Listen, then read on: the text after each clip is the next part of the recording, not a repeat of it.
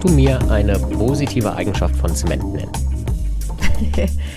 naja, aus Sicht der Industrie gibt es da viele positive Eigenschaften. Nur aus der halt Industriesicht? Ja, also aus der Bausicht. Ja. Aus der Klimasicht sehe ich da keine, keine positive Eigenschaft. Du? Na, aus Klimasicht nicht. Aber man muss schon sagen, es ist schon ein sehr beeindruckender, nennen wir es mal Rohstoff in dem Sinne oder das Baumaterial. Man kann wahnsinnig viel daraus bauen. Ja, und das ist ja auch schon seit Jahrhunderten, Tausenden bekannt. Und es ist wirklich praktisch, das muss man zugeben. Man kann es in jede Form bringen. Ähm, man kann es überall auf der Welt zum Einsatz bringen. Und es ist auch überall auf der Welt gleich.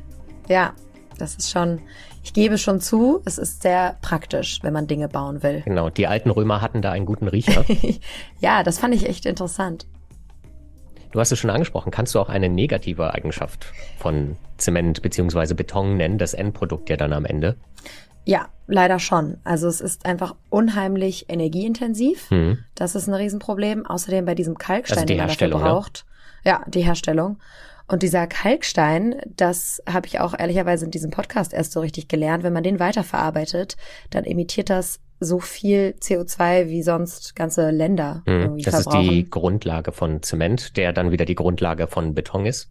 Richtig, also Riesenproblem, lässt sich so einfach auch nicht ersetzen. Und dann kommt auch noch hinzu, dass das Zeug nicht besonders gut recycelbar oder wiederverwendbar ist, weil es auch sehr aufwendig ist, das sozusagen wieder zurück in seine Einzelteile zu bekommen. Genau, wir können es weder wiederverwenden noch ersetzen. Das ist das komplexeste Problemfeld der Klimakrise. So hat es Peter Schniering von den Future Cleantech Architects genannt. Mit dem haben wir nämlich in dieser Folge des Klimalabors gesprochen. Aber das Schöne ist natürlich, gerade komplexe Probleme muss man unbedingt angehen. Also da nicht verzagen, sondern genau schauen, wo können wir schon mal ansetzen. Und da hat er einige Vorschläge. Und erstaunlicherweise ist er trotz all dieser negativen Eigenschaften erstaunlich optimistisch. Genau. Los geht's im Klimalabor. Dann sage ich herzlich willkommen im Klimalabor, Peter Schniering. Schön, dass das klappt und Sie bei uns sind. Vielen Dank für die Einladung. Und wir sprechen heute über die Dekarbonisierung von Zement. Also ein Thema, was wirklich einen Riesenhebel hat. Denn ich sag's mal so, wenn Sie uns dabei helfen können, da der Lösung ein Stück näher zu kommen, dann werden wir auch dem Ziel, die Erderwärmung zu begrenzen, ein ganzes Stück näher. Ähm, ich habe nämlich mal nachgeschaut, wäre die Zementindustrie ein Land, dann wäre sie direkt hinter China und den USA, was den CO2-Ausstoß angeht. Vielleicht können Sie uns erstmal sagen, was Zement so unheimlich CO2-intensiv macht. Ja, vielen Dank nochmal für die Einladung. Äh, Sie haben vollkommen recht. Das ist ein aus unserer Sicht stark unterschätztes Segment, ein, eine stark unterschätzte Industrie. Äh, der Anteil der Emissionen ist so hoch, der CO2-Emissionen, dass man von sieben bis acht Prozent der weltweiten reinen Kohlendioxidemissionen ausgehen kann. Und selbst wenn man alle Treibhausgase nimmt, wir sprechen dann in CO2-Äquivalenten, sind es immer noch fünf Prozent. Also diese Industrie, dieser Sektor ist für fünf Prozent der weltweiten Klimabelastung verantwortlich. Und das hat mit einer Reihe von Faktoren zu ist die enorme Nachfrage nach Zement für die moderne Infrastruktur von Städten, von Bauwerken, von äh, ganz vielen äh, elementaren äh, Bestandteilen eigentlich des modernen Lebens. Der zweite wichtige Teil ist aber, dass es eine extrem hohe Emissionsintensität gibt. Der Zementprozess, der Kalzinierungsprozess bringt in sich sehr starke Prozessemissionen mit sich, die also gar nicht durch das Befeuern kommen, wie so häufig bei anderen Prozessen in der Mobilität durch den Treibstoff nur, sondern der größte Anteil kommt aus diesem Kalzinierungsprozess. Und dadurch entstehen diese sehr hohen weltweiten Emissionen. Kalzinierungsprozess, das müssen Sie bitte nochmal erklären, was das heißt und was das eben, warum das so viele Emissionen verursacht.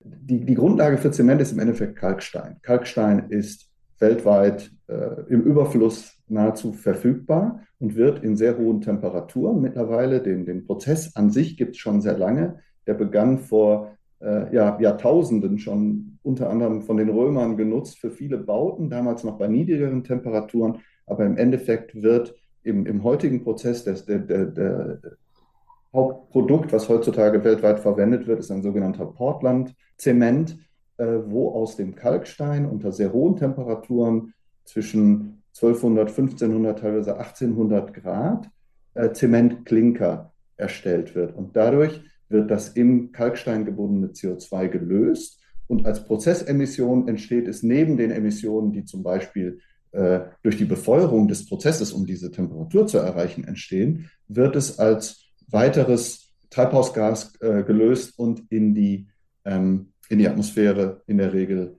äh, dann entlassen. Und, ähm, und daraus entstehen dann diese Zementklinker und das ist hinterher die Grundlage nach einem gewissen Folgeprozess, um Beton herzustellen. Und um Beton geht es ja im Endeffekt dann als Endprodukt.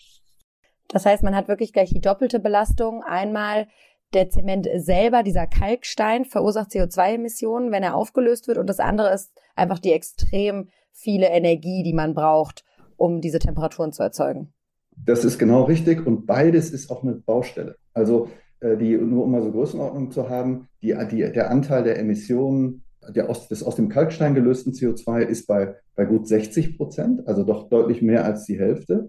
Dann kommen nochmal 30 Prozent aus dem Feuerungsprozess, aus dem, aus dem jeweiligen Fuel, also dem Treibstoff, den man verwendet, um diese Temperaturen zu erreichen, dazu. Und dann sind noch so circa 10 Prozent verbleibende Emissionen. Und für die Emissionen hat man keine wirkliche Lösung. Da gibt es eine Reihe von Projekten, die zurzeit laufen. Sprechen wir bestimmt auch gleich drüber, wie äh, Kohlenstoffspeicherung, Sequestrierung, davor CCS, also Carbon Capture and Storage. Aber auch die Prozesstemperatur ist ein Problem, weil man nicht so leicht wie in Niedrigtemperaturprozessen mit erneuerbaren Energien oder alternativen, nicht so treibhausgasintensiven Methoden überhaupt zu diesem Kalzinierungsprozess antreiben kann. Also beides sind leider Baustellen. Warum braucht man denn diese ganz hohen Temperaturen? Sie haben doch eben schon gesagt, dass die Römer das auch mit niedrigeren Temperaturen hinbekommen haben. Ja, dieses, dieses, wie jetzt genau die Historie, in welchen Schritten das diese ganz hohen Temperaturen erreicht hat, äh, da müsste man wahrscheinlich äh, dann Leute fragen, die da äh, so ein bisschen in, den, in der Historie der Zementindustrie gearbeitet haben. Aber im Endeffekt, es ist ja ein, eine, die gesamte Industrie ist unter einem sehr hohen Kostendruck und ist über viele Jahre und allein dieses finale Produkt, über das wir jetzt sprechen, die, diesen Portland-Zement, der so der, der, der, das dominante Produkt, das dominant verwendete Material ist, die Grundlage ist, ist über viele Jahrzehnte, teilweise über 100 Jahre immer wieder verfeinert worden und optimiert worden auf, äh, auf, auf, aus Kostengründen im Endeffekt. Mit in den letzten Jahrzehnten eigentlich äh, bis auf jetzt ganz neue Projekte einem sehr geringen Innovations- und Forschungs- und Entwicklungsanteil. Und da hat sich herausgestellt, dass um hinterher den Zement zu haben, der die beste Grundlage für den Beton ist, diese, dieser Hochtemperaturprozess der effizienteste und der, der beste für die Reinheit des Materials auch war. Wenn ich das noch kurz ergänzen darf, Entschuldigung, es ist vor, vor ein paar Tagen eine Studie erschienen oder eine Analyse erschienen, was den römischen, also jetzt wirklich aus, aus Zeiten des antiken Roms, Beton angeht, der da, mit dem da gearbeitet wurde. Der Zementprozess war wesentlich inhomogener, also wird bei Temperaturen um die 200 Grad nur erstellt. Und jetzt ist aber herausgefunden worden, dass das, das ist aber mehr so eine Randnotiz, für das Altern des Materials und für die langfristige Beständigkeit tatsächlich auch dann Vorteile hatte. Das kann man aber mit dem heutigen industriellen Prozess überhaupt nicht vergleichen. Und da ist der Standard in allen Zementwerken weltweit, liegt irgendwo zwischen 1200, 1300 und teilweise 1800 Grad. Schade, das heißt quasi Zement, der unter niedrigeren Temperaturen hergestellt wird, hält länger, aber das will heute keiner mehr. Nein, das ist jetzt natürlich komplett vereinfacht und das war mehr eine Randnotiz dieses Forscherteams, die sagten, warum halten eigentlich diese Bauwerke so lange? Äh, ich glaube, für moderne Infrastruktur, Kanalisation, Fundamente könnte man die alte Methode nicht verwenden. Können Sie einmal für die langsam unter uns wie mich erklären, warum? Also dem, äh, Zement bringt ja eine Reihe von, von großen Vorteilen mit sich. An sich ist Zement, wenn man jetzt mal von dieser Klimabelastung absieht, ja eine ein ganz toller Baustoff. Er ist ja der weltweit nach Wasser am meisten verwendete oder Beton dann das am meisten verwendete Material, was mit einer Reihe von Eigenschaften zu tun hat.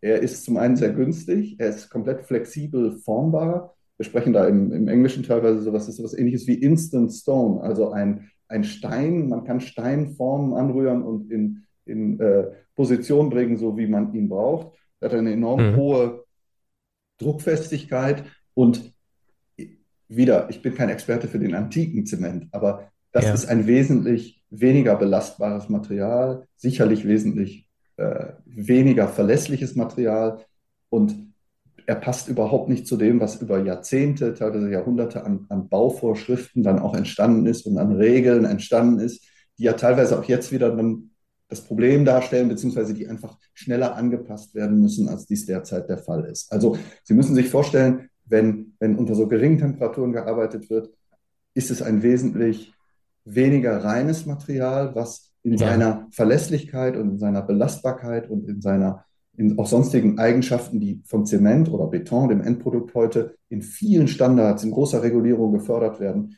in keiner Weise eingehalten werden könnte. Und dieser Portland-Zement ist mehr oder weniger das Gegenteil. Der ist super standhaft und hält wahnsinnig große Belastung aus und aber leider auch unfassbar schmutzig in der Herstellung. Genau, also ähm, der Zement ist ja die Grundlage, aus dem dann hinterher der Beton gerührt wird. Und ja. äh, dies, dieses, dieses Zementprodukt, diese Variante des Zementprodukts, der äh, ja in dem größten Teil der weltweiten Zementwerke gefertigt wird, der unterliegt einer, einem hohen Anspruch.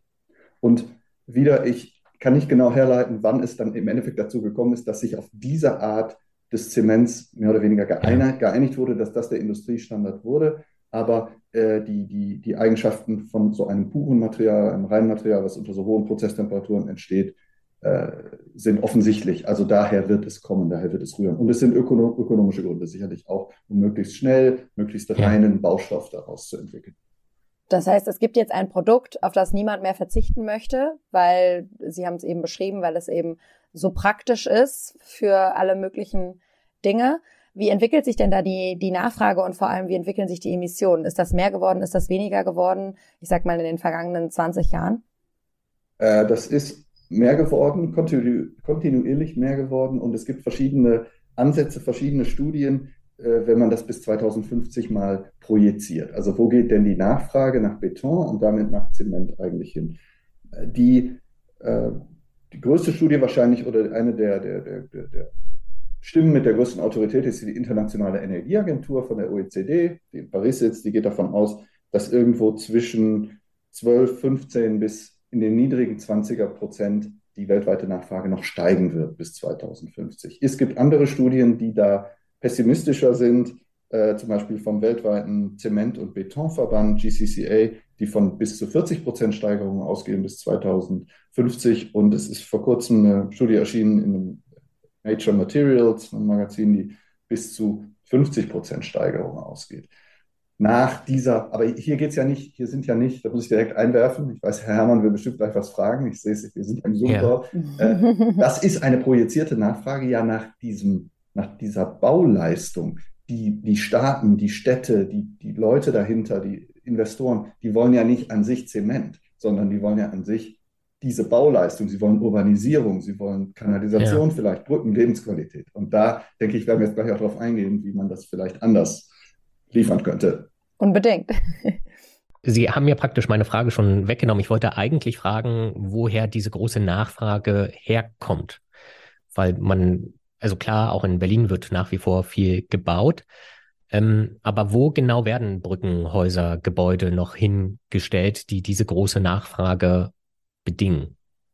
Das ist ein, ein sehr guter Punkt und Sie können sich vorstellen, ein, ein, ein großer Teil kommt aus der sich hm. entwickelnden hm. Welt. Also kommt aus Regionen, die, äh, die urbanisieren, ja. wo wirtschaftliche Entwicklung aus, aus Entwicklungsländern, aus Schwellenländern, da findet sicherlich der größte Teil statt. Der größte Teil der Zementproduktion, des, des Vorprodukts, also die, da, wo die Emissionen entstehen, war über die letzten Jahre stabil, mehr als die Hälfte in China, mhm. in China entstanden. Wobei das nicht unbedingt heißt, dass der, groß, dass der größte Teil der Gebäude auch dort ist natürlich auch wahnsinnig viel gebaut worden. Aber mh, hm, man kann eigentlich alle sich stark entwickelnden Regionen an, sich ansehen, sei es in Afrika, sei es in Lateinamerika, zum Teil in, in Südostasien und Asien.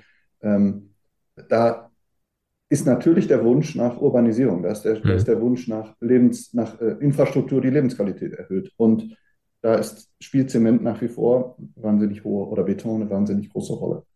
Ich hätte jetzt gesagt, dass die natürlich verständlicherweise auch den Stoff haben wollen, der ökonomisch am sinnvollsten ist, weil er günstig ist und ansonsten auch noch super stabil und mit dem man ganz viel machen kann. Gibt es denn Alternativen zu Zement oder Beton dann in der Verlängerung, ähm, die man anbieten kann, die ähnlich gut sind? Es gibt eine ganze Reihe von, von Alternativen und ich würde, wenn, wenn Sie erlauben, da mal kurz so durch die vier Felder durchgehen, die eigentlich äh, diese Gesamtnachfrage erstmal überhaupt stabilisieren können. Ja, wir reden, wir sind ja nur noch auf einer, Wachstums, auf einer Wachstumskurve, wo man auch schwer äh, ja, sich entwickelnden Regionen, Städten, Nationen sagen kann, nee, ihr dürft das aber nicht verwenden als Land, jetzt aus deutscher Sicht oder aus europäischer Sicht. Das ist natürlich sehr stark von dieser, von dieser Möglichkeit, Zement und Beton zurückzugreifen, profitiert hat. Ähm, eine Variante ist die Betonnachfrage an sich zu reduzieren, also auf alternative Baumaterialien zu gehen. Äh, da gibt es eine Reihe von, ähm, von äh, ja, Verfahren oder, oder Ansätzen, Werkstoffen, auf die zurückgegriffen werden kann. Das äh, hilft aber nur für einen bestimmten Teil. Ein zweiter Punkt ist dann das Feld CCS, Carbon Capture and Storage. Das heißt, in der Zementproduktion dafür zu sorgen, dass äh, der, der entstehende aus der Prozessemission und auch aus dem Treibstoff eventuell entstehende äh, dass, dass äh, der Kohlenstoff, das Kohlendioxid abgeschieden wird, gespeichert wird oder für was anderes verwendet wird. Da gibt es ja auch ein paar Beispielprojekte, gehen wir vielleicht gleich noch drauf ein. Dann haben wir, wir nennen das intern the flame, die Flamme, also diese hohe Prozesstemperatur. Auch da gibt es eine Reihe von Verfahren. Da muss ja genauso dran gegangen werden, weil anders als bei anderen Industrieprozessen mit niedrigen Temperaturen, wo, wir, wo man bereits auf erneuerbare Energien, also dann rein elektrische Feuerung oder ähnliches zurückgreift, ist das auch völlig in den Kinderschuhen im Endeffekt, in den Zementprozessen. Und das vierte und sicherlich nicht, äh, also not least, das nicht unwichtigste, sind Innovationen zu alternativen Werkstoffen. Alternative Zementmaterialien oder Grundstoffe für Beton, die nicht auf Kalkstein basieren oder die, äh, die, die den Anteil des Klinker im, im, im finalen Zement und damit im Beton reduzieren, also des, des aus der Kalzinierung entstehenden. Vorprodukt. Und äh, das Recycling gehört dazu, Kreislaufwirtschaftsansätze und so weiter. Also diese vier Felder, ich wiederhole es noch einmal ganz schnell, die Nachfrage reduzieren und äh, versuchen auf anderes zu gehen, Carbon Capture and Storage, den Kohlenstoff zu speichern, den, den Verbrennungsprozess, also den, den Hitzeprozess zu dekarbonisieren und schließlich komplett neue Materialien zu verwenden. Daraus wird es ein Mix werden müssen. Es gibt keinen, es gibt nicht so die, die, die äh, goldene Silver Bullet, goldene Kanonenkugel oder silberne oder wie auch immer oder den Königsweg, sondern wir werden auf einen, einen, einen Mix dieser verschiedenen Verfahren zurückgreifen müssen. Ich bin jetzt gleich bei Ihrem letzten Punkt ähm, sofort hellhörig geworden, weil ich mich das einfach frage, wenn man so durch die Stadt läuft, ähm, da ist ja schon unheimlich viel Zement und Beton überall. Sie haben gerade kurz Recycling angesprochen. Warum kann man nicht das, was schon da ist, was immer mal wieder zerfällt, äh, wo es Bauschutt gibt, wenn Gebäude abgerissen werden, einfach wiederverwenden? Was macht das so schwierig?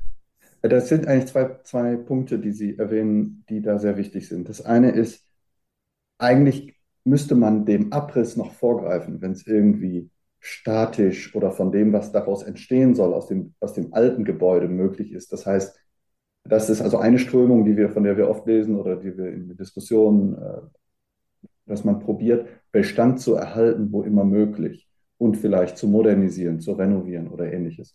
Das Recycling an sich ist vom Energieeinsatz relativ hoch. Also es ist nicht so leicht, Bestandsbeton in seine äh, Grund, ich versuche das mal vereinfacht darzustellen, in seine Grundelemente zurückzuversetzen und diesen Zement dann wieder zu verwenden daraus. Das ist quasi gar nicht mehr möglich, aber selbst den, den Bestandsbeton ja, wieder neu einzusetzen, das hat, wenn Sie sich die Gesamtenergiebilanz angucken, gucken, wie viel doch neue Energie Sie reinstecken müssen, kein riesiges Dekarbonisierungspotenzial. Was wird denn dann aus diesen Materialien, wenn jetzt eine Brücke abgerissen wird oder ein Gebäude abgerissen wird? Ich glaube, das ist ja in China derzeit ein ziemlich großes Problem, dass dort eine kleine Immobilienblase geplatzt ist. Was passiert mit den ganzen Stoffen? Werden die auf eine Müllhalde geschippt oder? Ja, ich denke, das hängt stark an der jeweiligen Regulierung natürlich in dem, in dem Land, in der Region, was damit passieren muss oder darf. Das hängt dann aber auch sehr an der Bauweise und am Bauwerk, mhm. weil so eine Brücke, die sicherlich stahlverstärkt ist und die äh, verschiedene andere Elemente haben kann, zu, natürlich zusätzlich zu Beton, äh, ist sicherlich eine komplett andere Herausforderung und ein, hat andere Pfade des Recycling, wenn überhaupt, mhm. oder der Nachnutzung oder einfach des Verklappen dieses Materials äh, im Vergleich zu einem Ein- oder Mehrfamilienhaus oder noch komplizierter zu, zu einer Kanalisation oder auch im Fall der Brücke ja dann zum Teil auch eine ganz wichtige Anwendung von, von Beton auch in der Zukunft sind Unterwasseranwendungen, äh, wo man nicht so leicht auf dann Holz okay. oder ähnliche Werkstoffe setzen kann. Ja, das heißt, da kann ich, Ihnen, kann ich Ihnen jetzt leider nicht genau sagen, bei einer Brücke in China oder bei einem äh, Einfamilienhaus in Chile oder woanders, wie dann genau diese, dieser Rückbau und diese Wiederverwertung äh, erfolgen kann. Aber das ist ja völlig wahnsinnig. Wir können doch nicht einen Stoff immer weiter herstellen, von dem wir keine Ahnung haben, wie wir ihn wiederverwenden können oder wie wir ihn entsorgen. Also wenn wir jetzt so Ihrem Gedanken folgen, dann würde das ja bedeuten, dass wir immer mehr Zement und Beton einfach auf der Welt haben. Und das geht doch nicht. Na, ich möchte natürlich hier auf keinen Fall desillusionierend oder zu negativ wirken, aber es ist schon tatsächlich eine relativ große Herausforderung. Also hm. äh, vielleicht können wir ein paar konkrete Punkte mal durchgehen, die äh, wo man ansetzen könnte. Aber Herr Herrmann, ich glaube, Sie haben noch eine Frage. Ich würde vielleicht an der Stelle, weil das, glaube ich, auch mit zu dem Thema gehört, weil ich die, die beiden Begriffe so faszinierend fand. Das ist schon eine Weile her, aber es gibt ja auch, glaube ich, so vor allem im südostasiatischen Raum Sandkriege und eine Sandmafia, weil das ja, glaube ich, so ein, so ein Rohmaterial von Zement und später Beton ist. Und man sich dort, also man braucht ja, glaube ich, Kies. Ne? Also man, das reicht nicht aus, wenn man so einen feinen Karibik Sand vom, vom Karibikstrand hat, sondern man braucht halt wirklich irgendwie so grobkörnigen Kies für die Herstellung und die graben sich dort gegenseitig den Sand weg. Ne? Und glaube ich, ähm, an, den, an den Stränden. Und irgendwann wird ja auch das ein Problem. Also man muss ja Alternativen finden. Oder denke ich da jetzt ganz falsch? Diesen konkreten Sachverhalt, der war mir jetzt nicht bewusst, äh, aber ja, und das ist ja auch, damit können wir auch wieder kurz eine Schleife noch zum Recycling machen. Das ist ja das Problem, Sie erwähnt nebenan, ja. in den finalen Beton kommt ja viel mehr als Zement. Da ist Zement ja nur zu einem bestimmten Prozentsatz Bestandteil. Die hohen Emissionen kommen vor allem aus dem Zement. Also der Beton, wenn man sich, Sie schauen sich ein, wenn man es rückrechnet, Sie schauen sich ein finales Gebäude an oder ein Bauwerk an sich, eine Brücke, mhm. eine Kanalisation. Und Sie sehen den Beton. Und der größte Verursacher, der größte ist, wir, wir sprechen ja heute vor allem aus so einer klimapolitischen Perspektive darüber oder aus einer klimatechnischen Perspektive auch. Der größte Verursacher in diesem Beton ist nun mal diese Zementproduktion, auch wenn in dem finalen Betonmix ganz viele andere Sachen, Sie sprachen es eben an, Sand, natürlich Wasser verbaut ist, äh, äh, Kies und ähnliches. Und das macht dann auch wieder das Recycling so schwierig, weil das natürlich zu einer Masse, dem Beton, im Endeffekt geworden ist. Und Sie kriegen ja mhm. nicht wie bei, wenn Sie Glas recyceln, einen so doch relativ rein ja, ein, ein Rohstoff wieder zurück. Reines Produkt genau, wieder raus. Sie haben natürlich ja. dieses Fertigprodukt, was wahnsinnig hilfreich ist und ganz viel der Zivilisation geholfen hat im, im Entstehen. Aber Frau Pfeffer hat es eben natürlich zu Recht angesprochen, das kann ja nun nicht so weitergehen. Deswegen will ich bei dem Thema Recyceln auch nicht so schnell aufgeben. Sie haben das ja so ein bisschen abgewiegelt, haben gesagt, nee, das ist super schwierig, aber man muss doch einen Weg finden im Grunde, um das, um das wieder zu recyceln. Da hätte ich direkt äh, einen Vorschlag, der ginge. Das ist aber leider nur für viele der neuen, ähm, äh, für viele der jetzt neueren technologischen Ansätze möglich. Und das wäre in Zukunft stärker mit sogenannten Precast Elements, also vorgegossenen Betonelementen zu arbeiten, die dann wieder, stellen Sie sich ein Lego-Haus vor oder stellen Sie sich ein Haus vor, was Sie aus so Elementen zusammensetzen, die Sie hinterher wieder auseinanderbauen können und woanders verwenden können. Wenn das aber gegossen wird oder wenn, das, wenn, wenn der Beton einmal in seine finale Form, die individualisiert an das Bauwerk, vielleicht sogar an die Topografie, wenn es eine Brücke ist oder ähnliches angepasst wird, Sie müssen den ja quasi kaputt machen. Sie müssen den zerschlagen, Sie müssen den abreißen und das, dann ist er wahrscheinlich stahlverstärkt und dann hat der, der, geht er halt zurück in seine, haben Sie eine Masse, Brocken dieses Gesteins, da könnte Ihnen jetzt jemand, der, der solche Abrissarbeiten vornimmt, noch viel qualifizierter zu, zu das schildern, hm. die kriegen Sie, Sie, daraus kriegen Sie ja nicht den Zement wieder zurück. So Das heißt, man könnte, wenn dann einzelne Teile dann komplett genau. wiederverwenden. Also wieder auf diese möglichen vier Pfade so ein bisschen zurückkommend. Äh, Im Idealfall baut man so viel in Zukunft mit Holz wie möglich ist. Man, man, äh, man, man, vereinfacht die Standards auch, solange es natürlich den, den Brandschutzvorschriften und allen anderen Vorschriften entspricht. Gebäude, wo das möglich ist, mit äh, entweder direkt mit Holz oder mit aus, auf, aus, auf Holz basierten neuen faserverstärkten Baustoffen zu bauen. Ähm, dann in den Zementwerken, wo für die gerade äh, Fundament, äh, und schwere Infrastrukturanwendungen, wo man Beton braucht, dass man da wo man noch klassisch Zement produziert, vielleicht mit, mit Kohlenstoffspeicherung, mit Carbon Capture and Storage arbeitet. Äh, da gibt es ja verschiedene Testanwendungen auch derzeit. Ähm, und gleichzeitig, dass man so viel wie möglich modular bereits baut und denkt, dass man Bauwerke anders denkt, nämlich so, dass man sie hinterher wieder zurückbauen kann. Und vielleicht sogar die langlebigen Elemente, die im Idealfall natürlich dann aus innovativen, nicht kalksteinbasierten äh, Baustoffen, aber doch zementähnlichen Grundstoffen äh, wiederverwendet und in andere Bauwerke setzt. Das heißt, das sind die einen Hebel. Dann lassen Sie uns über die, Sie haben ja vorhin diese vier Bereiche abgesteckt, über die anderen Hebel nochmal sprechen. Diese, Sie haben, glaube ich, Flame oder Flamme gesagt. Ja. Da würde man, wäre jetzt natürlich mein erster Gedanke, okay, man könnte natürlich auch mit erneuerbaren Energien und mit Wasserstoff diese Hitze erzeugen. Das ist aber ja etwas, was alle machen wollen. Gibt es da etwas, was die Zementindustrie besonders vorantreiben kann oder was da helfen würde, die Emissionen massiv zu reduzieren? Ja, also wir hatten eine Veranstaltung jetzt auf der äh, Vertragsstaatenkonferenz in, in Ägypten, wo wir auch Mitglieder der oder Vertreterinnen, Vertreter der, der Zementindustrie da hatten. Und es ging vor allem um Wasserstoff. Sie sprachen Wasserstoff gerade an. Und da haben selbst die Vertreter der Zementindustrie gesagt, wir sind da nicht die Ersten, die jetzt, Wasserstoff ist ein knappes Gut, das ist, wahrscheinlich in anderen Podcasts schon längst äh, äh, abgearbeitet, aber ja auch ein, ein ja, ein sehr, wird gerade grüner oder nachhaltiger Wasserstoff wird ein sehr, sehr knappes Gut bleiben. Und er ist gerade für diesen Zementfeuerungsprozess keine Alternative, wo einfach das, der, der, der Brennstoff dann ausgetauscht werden kann, sondern das hat mit einer Reihe von äh, technischen Gründen in der Kalzinierung zu tun, dass sowohl was die Temperatur angeht, als auch das, das, ähm, äh, das das Verfahren, den Wasserstoff und das Rohmaterial in den Ofen zu bringen und dann auch in diese Kalzinierung zu bringen, dass das ganz fein abgestimmte, teilweise über viele Jahre abgestimmte Prozesse in den Zementwerken sind, wo Wasserstoff, gerade auch reiner Wasserstoff, nicht ausreichen würde. Es gibt da, es hat da Tests gegeben, aber das ist also nicht in Sichtweite, dass da wirklich nennenswert in der echt Zementfertigung auf Wasserstoff umgestellt werden könnte. Im Gegenteil, es wäre wichtiger, den Wasserstoff in die Stahlindustrie zu bringen. Es wäre wichtiger, ihn dahin zu bringen, sauberen Wasserstoff, wenn man ihn hat, grünen Wasserstoff, erstmal in die Düngemittelproduktion, da wo er gerade am meisten ausmacht. Der hat in zumindest absehbarer Zukunft keine große Rolle, voraussichtlich in der Zementindustrie.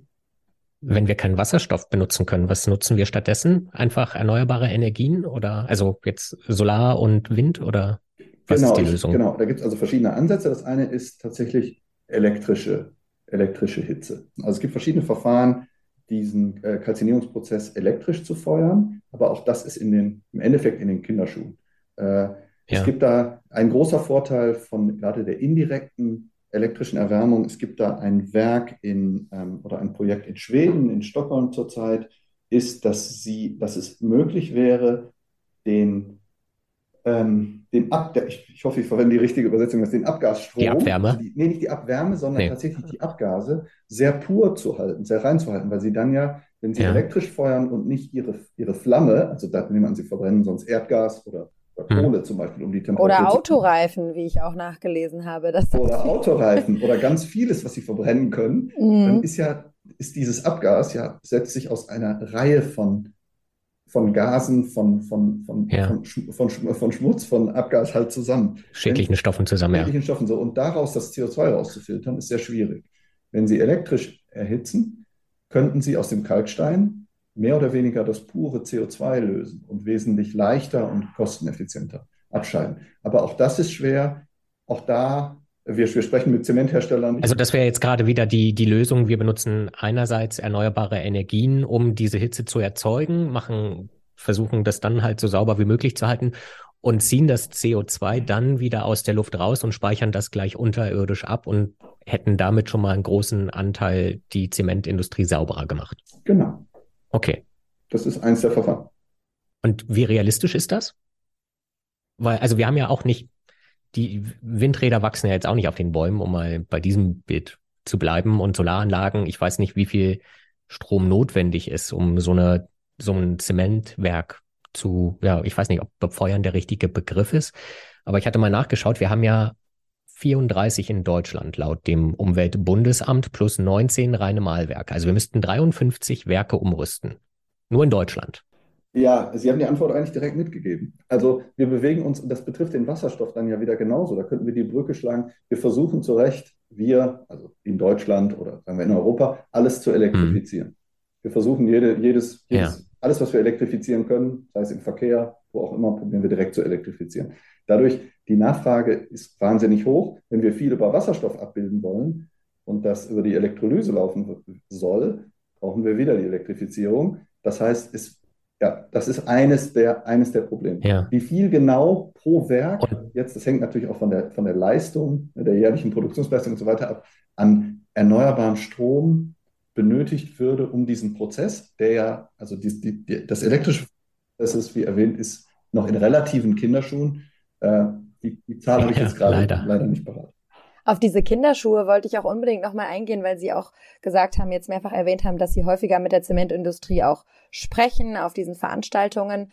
Und man fragt sich ja schon, was die Zementindustrie eigentlich tut und ob sie wirklich den Eindruck haben, dass sich da was bewegt. Denn ich habe mal nachgeschaut, dass die Zementindustrie ja ziemliche Vorteile genießt. Äh, die Regelungen sind, sind viel schwächer als bei, also sind viel geringer als bei vielen anderen Industrien, was die so ausstoßen dürfen, was sie so verbrennen dürfen. Also anders als bei der Müllverbrennung ist man da nicht besonders streng. Und ähm, dann kriegen sie auch noch Geld dafür, dass sie die Autoreifen verbrennen, so ungefähr. Also da gibt es seit Jahrzehnten offenbar keinen großen Blick drauf, auch von politischer Seite, was die Rahmenbedingungen angeht. Tut sich da jetzt was? Also haben Sie den Eindruck, die Zementindustrie hat jetzt wirklich ein Interesse daran, ihre Prozesse maßgeblich zu verändern? Weil wenn Sie sagen, das steht noch in den Kinderschuhen, dann zeigt sich ja, dass, dass Sie offenbar noch nicht wirklich auch an Lösungen arbeiten. Das, das ist eine komplexe Frage. Äh,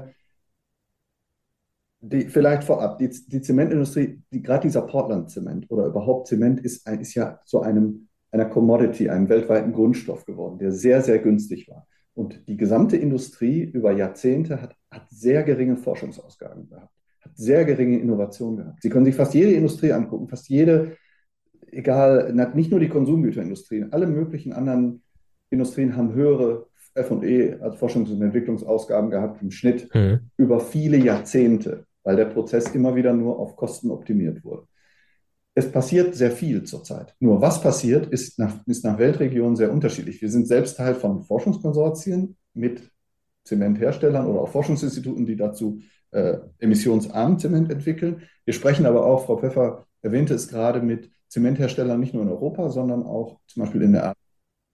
Und da sind die Bedingungen komplett unterschiedlich. Wenn wir ein ein Unternehmen, was jetzt zum Beispiel auch auf der, auf der COP, also auf der Vertragsstaatenkonferenz präsent war, Heidelberg Materials nehmen, eine große weltweite Gruppe. Die bis vor kurzem noch Heidelberg Zement hießen, das ist ja auch Korrekt. interessant. Korrekt, die sich das sehr auf die Fahne geschrieben haben, wenn man vielleicht auch mit Sicherheit den, den Besuch äh, des, der Breivik ähm, äh, des Breivik-Werks da in, in Norwegen, wo, wo Carbon Capture and Storage äh, äh angewendet werden soll, jetzt auch des äh, Bundeswirtschaftsministers da verfolgt in, in den letzten Wochen. Ähm, das ist eine Gruppe, die, die das sehr stark verfolgt, genauso wie andere auch, die sich das aber auch mittels Förderung oder mittels Unterstützung in den jeweiligen Ländern oder Regionen, nehmen wir Europa, Deutschland speziell, äh, wo das auch möglich ist und trotzdem einen Riesenkulturwandel erfordert. Wenn Sie aber mit, Her mit Herstellern sprechen von Zement, die in Ländern sind, die sich entwickeln, wo ein enormer Preisdruck herrscht auf dieses äh, Segment, dann sagen die ihnen teilweise öffentlich in, in Panel-Diskussionen oder so, teilweise dann aber noch wesentlich deutlicher, äh, neben der Tonspur, also im Vertrauen, wir könnten uns das gar nicht erlauben. Wir können gar nicht viel Experimente uns mhm. erlauben, unsere Werke umzustellen, weil so ein enormer Kostendruck steht, äh, da ist und ja dem, dem Abnehmer, dem Konsumenten egal ist. Er sieht es dem Zement ja nicht an, ob der Klima, ich will gar nicht sagen neutral, aber klimaschonender hergestellt wurde oder ob der mit konventionellen Verfahren ohne CCS äh, so günstig wie möglich hergestellt wurde.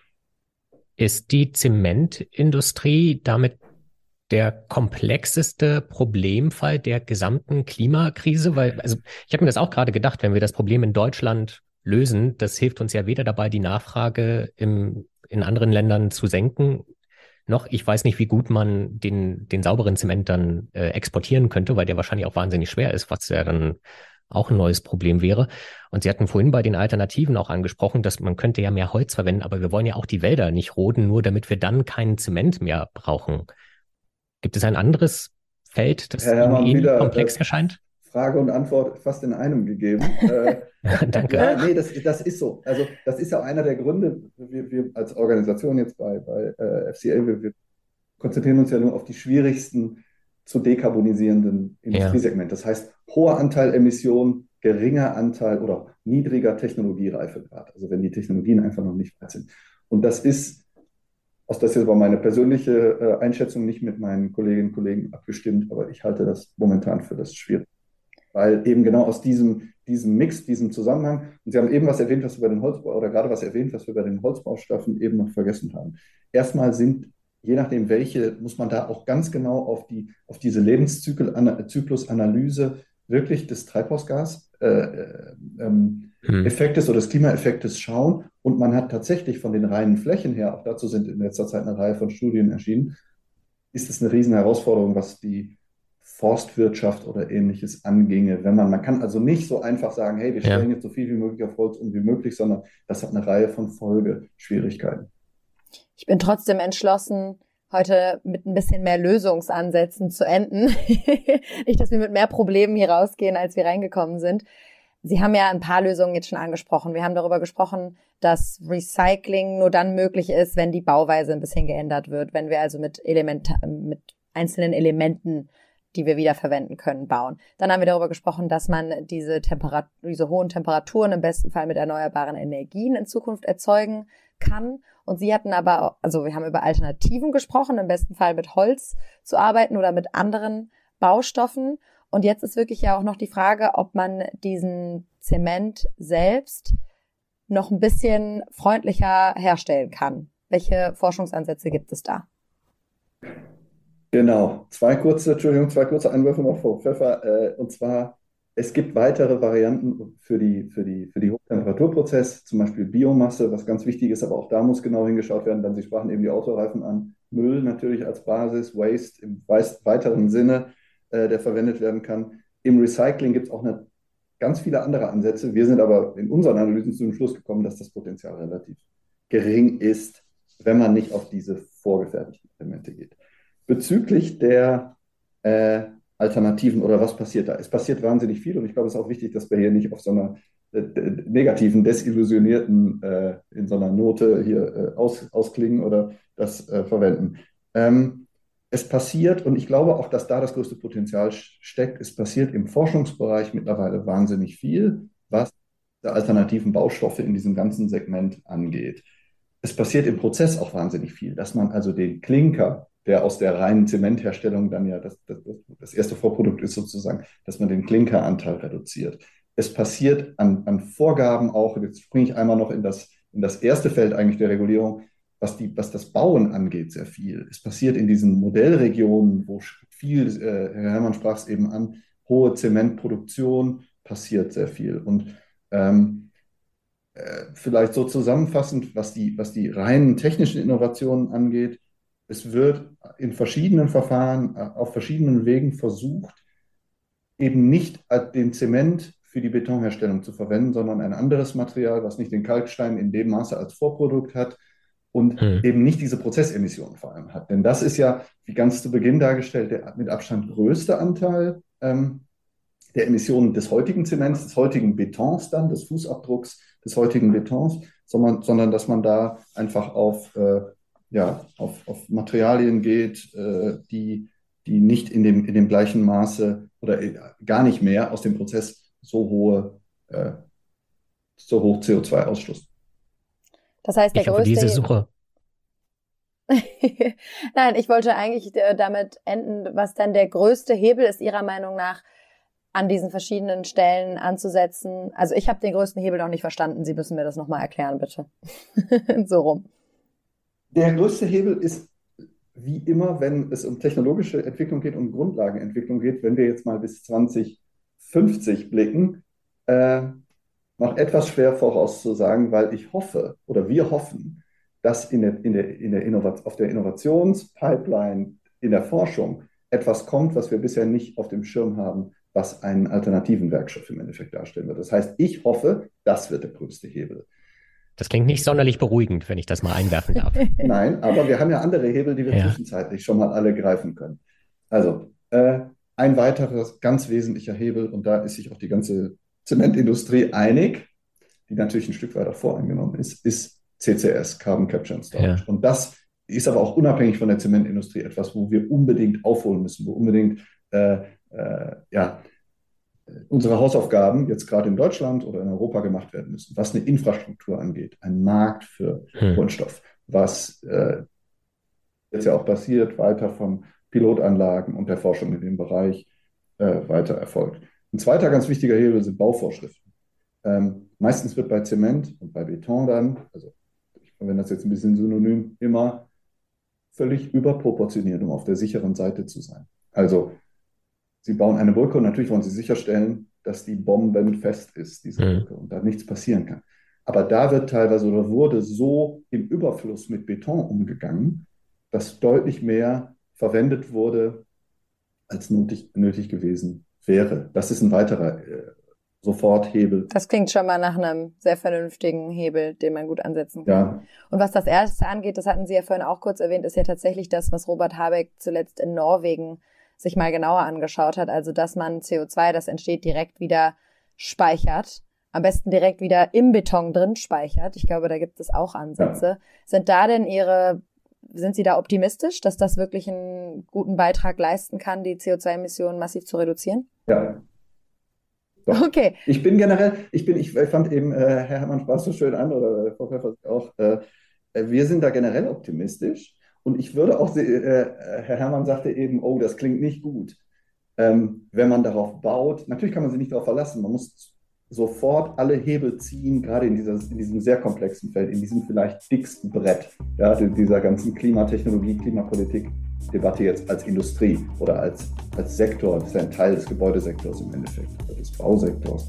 Ähm, aber vor zehn Jahren hat auch keiner gedacht, welche Kostenreduktionen bei bei Lithium-Ionen-Batterien möglich werden. Vor 20 Jahren, ich erinnere mich an die ganzen Kampagnen auch gegen die erneuerbaren Energien, hier auch auf, auf deutschen Straßen, ja, äh, hat auch keiner für möglich gehalten, dass, dass, dass wir auf, je nach Region und je nach Solartechnologie auf einen Cent, ein Cent Entstehungskosten ja, pro, pro Kilowattstunde runterkommen. Das, da hätten einen alle für völlig verrückt erklärt. Wir verfolgen diese ganzen Prognosen ja seit langem und die politische Debatte darum. Also seien Sie da bitte optimistischer.